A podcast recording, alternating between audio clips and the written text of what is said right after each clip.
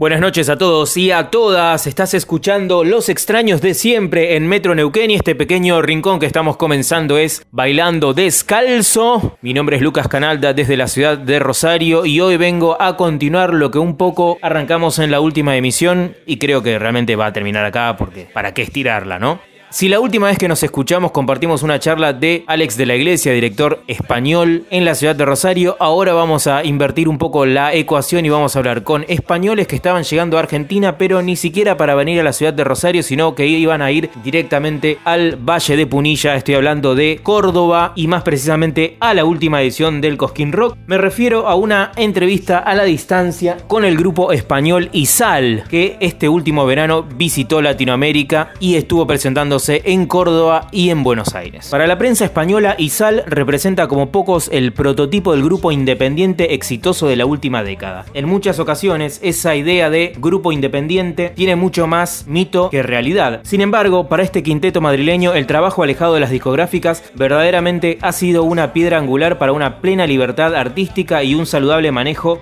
de su ajetreada agenda de conciertos. También, obviamente, para los ingresos de su más que vendedora discografía. Sal para que tengan una idea, es muy, muy, pero muy grande en España y en el resto de Europa, pero para que tengan una idea considerable en números, el año pasado estuvieron tocando por estadios de 15.000 personas. Hace 6 años atrás, también en Madrid, estaban apenas tocando para unas 900.000 personas y con el paso del tiempo siempre trabajando de manera independiente por sus propios recursos y ganando espacio por sí mismos, llegaron a lo que es la arena de 15.000, 18.000, 20.000 personas, generalmente también el número que puede manejar un Andrés Calamaro cuando sale de gira también por España. No solamente Izal es muy importante en su país natal, sino que también desde hace algunos años viene construyendo una carrera muy pero muy estimulante en México y a la par generar un mismo interés en Argentina. Por eso, esta es la segunda visita que han hecho en los años recientes, siempre con la idea de cultivar un poco el éxito que han sabido conseguir tanto en España como en México. Hasta la fecha han editado cuatro álbumes, Magia y Efectos Especiales, Agujeros de Gusano, Copacabana y Autoterapia. En este 2019, para que tengan una idea de cuánto trabaja este grupo, no solamente arrancaron tocando en Latinoamérica, sino que tienen una gira por toda Europa por más de 60 fechas por todos los países del viejo continente. En Buenos Aires estuvieron presentando en el Roxy y en Córdoba estuvieron siendo parte del último Cosquín Rock.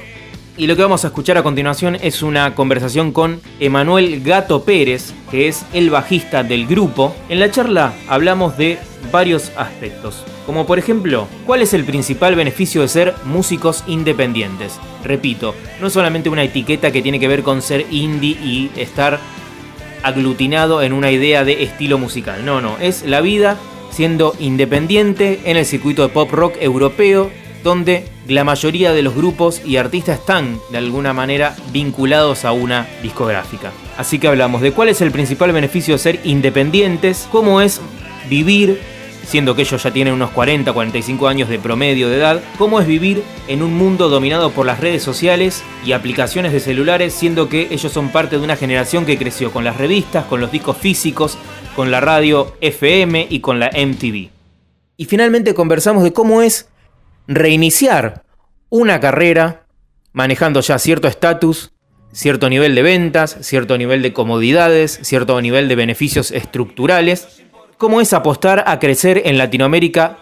y reiniciar un poco su carrera? ¿Cómo es venir a Argentina y de repente estar tocando para 200 personas, 100 personas con mucha suerte? ¿Cómo es volver a empezar en un país donde no te conoce nadie? Atención porque es muy interesante lo que responde a propósito de cómo se disfrutan las oportunidades y cómo se disfrutan los momentos cuando finalmente el éxito llega. Aquí nomás, entonces le dejo la nota con los españoles de Izal, que tengan una feliz noche.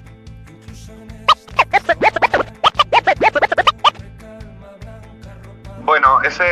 ese A ver qué onda, como dices, eh, lo hicimos en 2013, si no recuerdo mal, en Argentina. Fue la, primera visita que hicimos a, Latinoamérica y era, bueno, justo después de, nuestro primer gran concierto en Madrid, después de,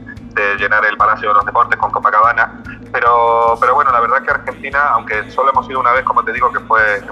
a ver qué onda, eh, es verdad que en México sí hemos podido acudir ya cinco o seis veces, en Colombia hemos estado un par de veces también, y bueno, poquito a poco vamos, vamos notando que en Latinoamérica nos abre una puerta y está bueno, la verdad, poder, poder hacerlo como es en esta ocasión de la mano de Cosquín Rock, como hemos tenido la suerte en otros momentos en México, por ejemplo, de ir al Festival Pal Norte, en Monterrey, eh, o el Vive Latino en Ciudad de México. La verdad que, que son oportunidades muy lindas que, que, nos permiten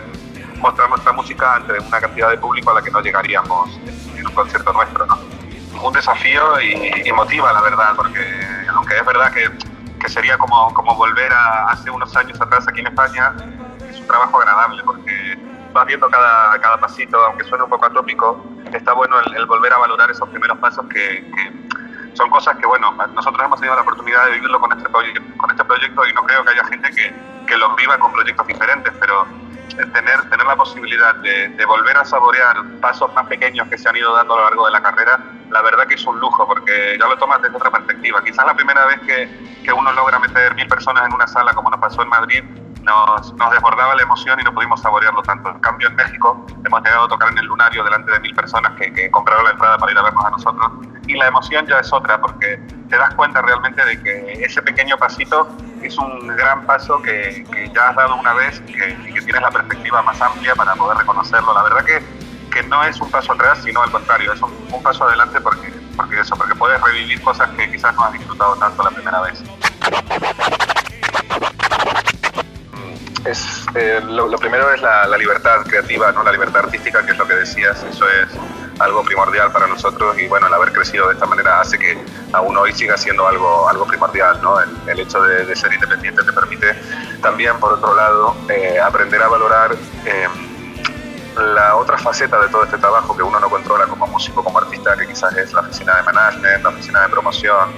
y todo esto que, que quizás si tú firmas con una discográfica te viene todo dado ¿no? y te lo ponen todo y nosotros hemos tenido que ir a buscar a uno, ir a buscar a otro, conseguir gente que, que fuera afín a nosotros. La verdad que en ese sentido, aunque nos ha costado un poco más, hemos logrado tener un equipo de trabajo que es una, familia enorme. O sea, puede sonar atópico, pero es la verdad. Hemos podido, gracias a esta independencia, eh, buscar a la gente que nosotros queríamos. La verdad que, que, la independencia tiene sus pros, tiene sus contras, pero bueno, al, al final para nosotros tiene muchos pros. Y, y, también otra cosa muy fundamental es que cuando tú consigues todo esto a tu manera no le debes nada a nadie, que esa es otra, otra cosa muy importante, que quizás las, las grandes discográficas han funcionado un poco como bancos con unos intereses altísimos, ¿no? que te adelantaban un dinero para pagar un disco y, y, tú lo devolvías con muchos intereses luego porque se quedaban porcentajes muy grandes de las ventas, de todo. Bueno, eso por suerte ha cambiado toda esta industria, hoy, hoy se concibe de otra manera, incluso la, la, venta de discos ha cambiado, es algo muy obvio, la música se consume de otra manera y bueno, eso también ayuda a la, a la independencia, ¿no? El, el, hecho de que,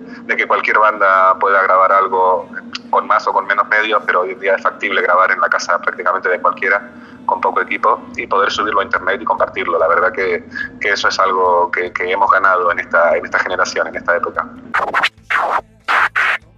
Sí, bueno, habido un, un cambio en el, en el, consumo, eso está claro, y en el mercado de, de, de la música y bueno, de, de, muchísimos otros ámbitos, tanto culturales como, como mercantiles puramente, eh, ha cambiado completamente. Nosotros, a, a pesar de, ser unos melómanos empedernidos, eh, somos millennials, o sea, somos, salvo Iván, que es un poquito más grande, somos todos de, a partir del 83, claro. y, y, bueno, hemos crecido también con una pantalla, eh, somos, somos personas que estamos, quieras o no, muy metidos, no quizás como, como la generación que ahora tiene 20 años, pero, pero sí estamos un poco al día de todo lo que es redes sociales y de la forma de comunicarse. Y sí hemos sido quizás de, las, de los primeros en, en servirnos de eso como, como, una herramienta de trabajo, no solo como algo, como algo puramente de ocio, sino como, como una forma de, de, de, darse a conocer. Y tuvimos la suerte, como bien decías, de, del boca a boca. ¿no? Al final Facebook, Twitter, Instagram, hoy en día es un poco el boca a boca de hoy, el patio de, de las vecinas de antiguamente, hoy en día es, es